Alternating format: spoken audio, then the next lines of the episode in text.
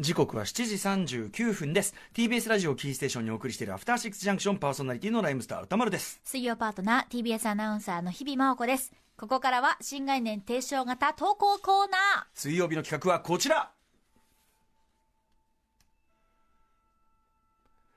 映画館。それは最後のフロンティア。これはアトロクリスナーが数々の映画館を渡り歩きそこで出会った人間や体験したエピソードを紹介する驚異の投稿コーナーである。題してシアター一期一会。はいということでねはい。始まってしまう。今年もね始まってしまいました。ですシアターね一期一会でございます、はい、やっぱり映画館にねねえ。行くってことがね。うん、先ほどもね柳下喜一郎さんにね地方映画紹介していただきましたがやっぱりその有楽町スバル座で、そのね、地方映画やってというね、えそそ そんなのばっかやってるからだなんて言ってましたけどいらっしゃる中ね。で、まあ、そういうやっぱね映画館の特色なんかもあったりするし、はい。あとやっぱりそのなんていうの？そこに集まってくる人たちのこう傾向とか僕ねあの前も言いましたけどムービーウォッチ面でやっぱり、あの普通のあの映画評論家の方のそういうのと違うのは僕映画館に実際にリアルタイムで見に行ってるから、その時どんなお客がいてどのぐらい人が入っててみたいな情報、まあ、できるだけあの特に特徴がある時は加えようとしてるんですけども、あのね、あのそういうの込みでのやっぱね映画のねその思い出っていうのありますからね。作品がもうその観客の熱気込み込みでやっぱり厚みが増してくると、うん、とかまあちょっとしたトラブルっていうのかな、なんかそんなのも含めてのやっぱねあとは誰と見に行ったとか、ね。ね帰りがこうだったとか、はい。そういうの込みでのやっぱり映画の思い出はないかということで、えー映画館で、えー出会った人目撃した珍事件などなど皆さんが映画館で体験したエピソードを募集するというコーナーでございます、はい。まあこれある意味無限にできるコーナーですからね。はいエンドレスです。面ですさあということで、えー早速ですが一発紹介していきましょう、はい。えっ、とねラジオネームはどこだ？ラジオネーム。ラジオネーム。ラジオネーム。はあはいはい失礼。ラジオネームコージンさんからいただいたシアター一期一会メールですこんにちは。今はイギリスの大学に通っているコージンと申します、えーいつも海外からラジオクラウドで拝聴しています。どうもありがとうございますね、えー僕の祖父は戦前からディズニーのアニメーションやフレッド・アステアのミュージカルに触れていたという映画マニアで父もまた僕もそうした祖父の影響から立派な映画オタクになりましたけれども晩年の祖父は足腰が弱り、えー劇場に出かける回数も少なくなり最新の 3D 映画を体験したことがないということでした。そこで僕と父は祖父を連れ出し3人でゼログラビティを鑑賞することにしました。6年前のことです。あ三世代で。うーんねアルフォンソ・キュアロン、えー本編も中盤に差し掛かりえーシャトルの事故から ISS へとこう、ね、あのステーションにね、えー宇宙ステーションに乗り移ったその矢先突然映画がストップとなり場内が明るくなりましたなんと劇場が入っているビルの地下で火災が発生したとのこと。速やかに退してくださいとの案内でした。3D メガネをかけたまま場内ロビーに出てみると多くの人でごった返しています。それまでは IMAX3D と立体音響で宇宙空間を疑似体験していたのですがこの瞬間から年老いた祖父を無事に生還させるというリアルなタワーリングインフェルノもしくは大ハードなミッションに変化しえー父と共に大変な緊張を強いられることになったのですしかし火災は誤報だったとかで、えーすぐにシアターに戻され続きから再開されることになりました。始まったシーンが ISS その宇宙ステーションの、えー火災シーンだったので、どれだけ現実と虚構が入り混じっているのかと、えー終映後に3人で笑い合いました。この時の経験は楽しかった思い出になっています。そんな祖父は昨年の5月に亡くなり僕が祖父と劇場で映画を見たのはゼログラビティが最初で最後まさに一期一会の機会になりましたそして祖父の死後祖父のライブラリーに持っていたそのソフトのライブラリーに、えーゼログラビティのブルーレイがあるのを発見しました。祖父も僕と同じくあの時の経験を大事にしてくれていたのかなと思うとなんだか胸が熱くなるものがありました。いやー映画館って本当にいいものですね。というね。親子3代の映画ファンというね。おじい様はその戦前からディズニーのアニメーションやねフレッド・アステア見てたり。だそういう人逆まずさそういう人にとってそのアメリカ文化に慣れ親しんで、しかもその強さみたいなものをねどれだけ豊かなんだって知ってる中でのそのね太平洋戦争を突入してっていう中でどまずどんな思いでね、うん過ごしてたかっていうか戦争の時期をね。それも本当にあれだしさ、え。でまあその後ねすごく解放された気持ちにもなっただろうけども、でそのねそのおじいさんのその好きだったっていうのはずっと続いてるのが、こうにね受け継がれていってるわけじゃないですか。すしかもねそれがこうさらにこう恩返しと言いましょうか、じゃあ今の最新の映画見に行こうということで2013年「ゼログラビティねアルフォンソ・キュアロン見に行って、はい。うん。て。なかなかさそのさね 3D メガネして iMAX3D でしょ？ゼログラビティなかなか目もありますよ。なかなか体力いりますよ。なかなかクラックラ、まあ、映画自体あんま長くないんだけどね、ええ。でもと最初から最後までねもうあのなんていうの？首根っこ引きつまれてきつかね引き回されるような映画じゃないですか。うんなんだけど、しかもそれに火災誤報だけとどんでもない何層にも重なうん。ってアトラクションが続いちゃってっていうね。あらすごい、うん。でもねこのライブラリーにあったっていうのがそうまたねねえ。亡くなってから見つけた時のね一人で見返したりしてたんですかね。ねえ個人さんも良かったですね。なんかねちょっとこうグッとくる話でございましたねこれね。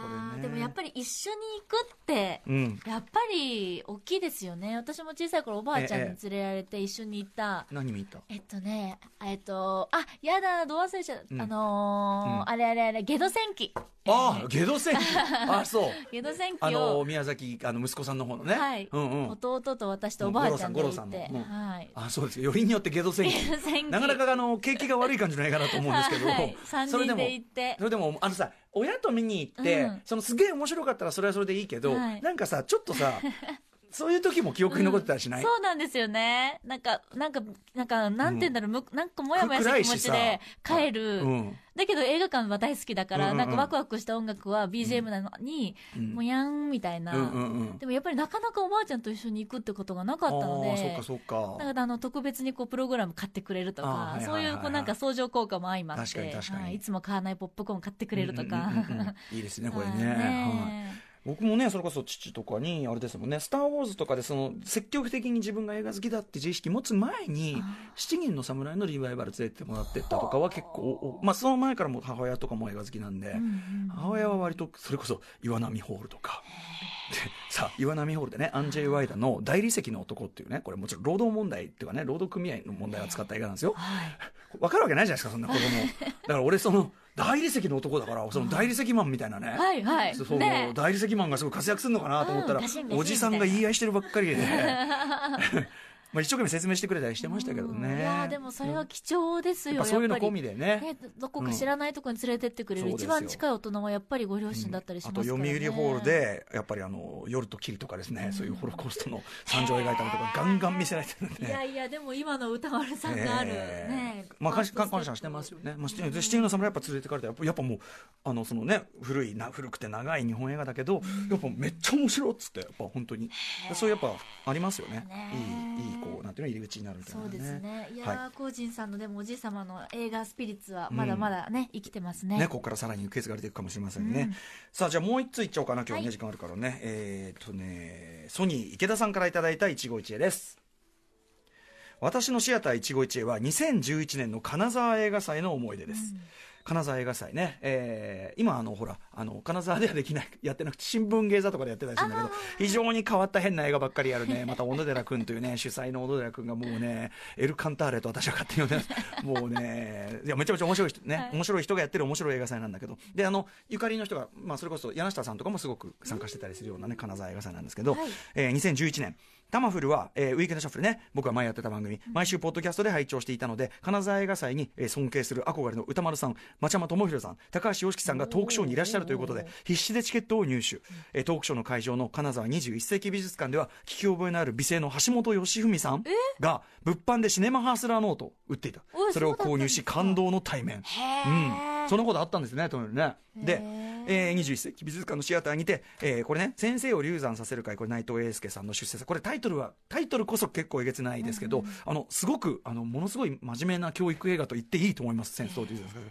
えーと、あと、変化というね、えーこれ、えっ、と、大畑はじめさん監督のね、これは、これもね、あの、夫婦ものなんだけど、おおおあの、旦那の方の体がどんどん変容していってしまう、強烈なモンスタームービー、えー変化という強烈な爆音状態を体験し大興奮。そしてついにトークショー、必死に並んだ回もあり、えー、整理番号2番。おおすごいそうです。宇多丸さんの正面。えートークショーも終始笑い声が絶えない。素晴らしい内容で大盛り上がり。タマフルファン映画好きでよかったと感謝。宇多丸さんから漂う素敵な香りも堪能しました。えいや本当のリアルスメル？ real smell ですかね。いい匂いしますよ。お恥ずかお恥ずかええ。お恥ずかしい限り。えー最後に最近、最近の、最最後に最近の橋本吉史さんね、お姿をこのインスタとか写真で拝見していると、金沢映画祭でノートを物販されていた方は橋本さんではなく別のスタッフではなかったのかと、当時の写真を見比べてみて、これ盗撮すみません。ふと思い確かめてみたくなりメールした次第ですということなんですけど。どういう、ことですか？はい、えー、金沢映画祭ね、これ、はい、物販。嘘そうそうそうえ待って。これ、ハシピーですよね？これ、ハシピーですか？そうです。本これは、なんか、ずいぶん小柄に見えますね、なんかね。ななでもおかしい。こ体型は変わってないっていうか。見た、目を描写してください。えっとね、半ズボンで、当にはい。で髪が今よりはまあ短めででまだメガネ時代ですね。メガネも結構しっかりめの黒縁メガネですでもよ。でもねこれねアフターロンドンなんですよこの格好は多う分んハシピーはあのロンドン出張っていうかロンドンロンドンのそのイギリスのラジオ事情みたいのをさおうおう見てきて帰ってきたらなんかすごいファッションがあええ。なんか影響されて。ええあのプロレス野郎な感じからなんかなんかなんかあれ？っていう。おうアフおう多分これアフターロンドンですよ。なんかあれだってさちょうどなんかインスパイアされたボーダーのなんかストールかなんかしてこれますよね。な何ですか？ストール？マフラー。半ズボンにボーダーのストールしてるんですよ。えこれしかもズボンちょっと上げてません？膝のあたりまで、クロップドパンツです。あクロップ。ドパンツ、あのさあの自分のその昔のファッション描写されたいのどういう感じか。いや今がどうかわかんないから今は割と真っ黒系なね。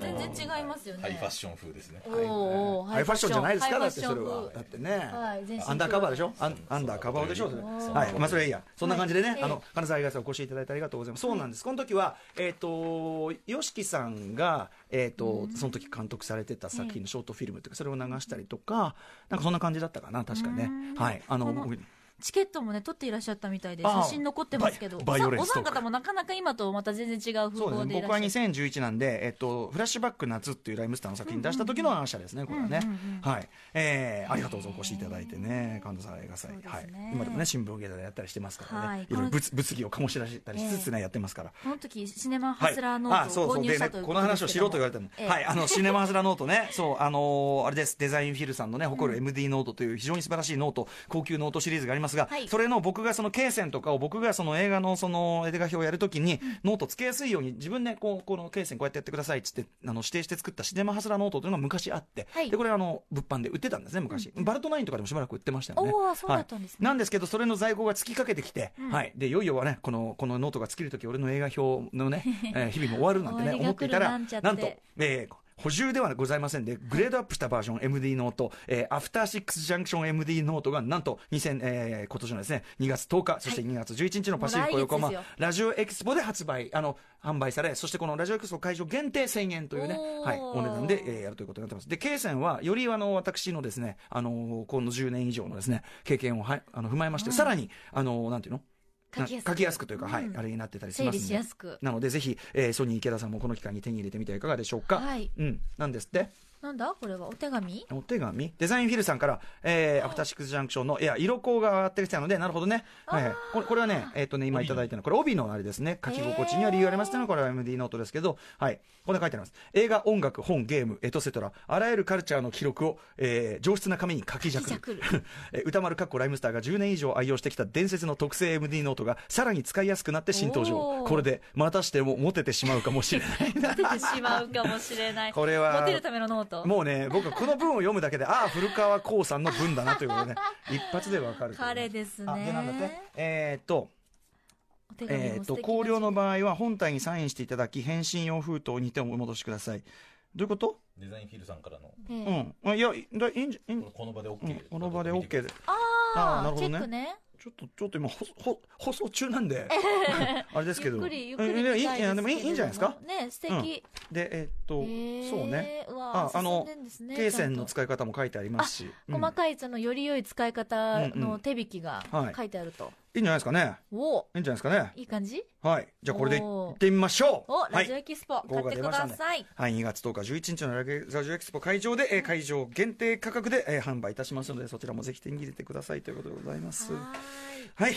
なそんな感じですかね。ですかね。はいまだまだメール募集しております。投稿コーナーの宛先は、歌丸アットマーク tbs.co.jp、歌丸アットマーク tbs.co.jp です。2020年もお願いします。メールが採用された方には番組ステッカー差し上げます。あれですよね、今後いろんな映画館でですよ、そのティモシー・シャラメ主演作、上映されてる映画館で、よだれを拭う日々真央子の姿が数々目的せられる。なるべく音量下げて、ジュルジュルジュルジュルジュルジュルしないように、ご迷惑かからないようにいたしますが、む、むぐぐだの、も、もげげだの、いろんな。みたいなこう、みたいな声が聞こえたら、あ、あいつがいるやもしれぬと思っていただけたらねえ、そんなね、えー目撃情報も来るかもしれません。はいあの、書籍化の予定もございますのでね、ぜひぜひ今のうちに送ってください。はい、お待ちしています。はいここまで新概念提唱型投稿コーナー、本日水曜日はシアター一期一会でした。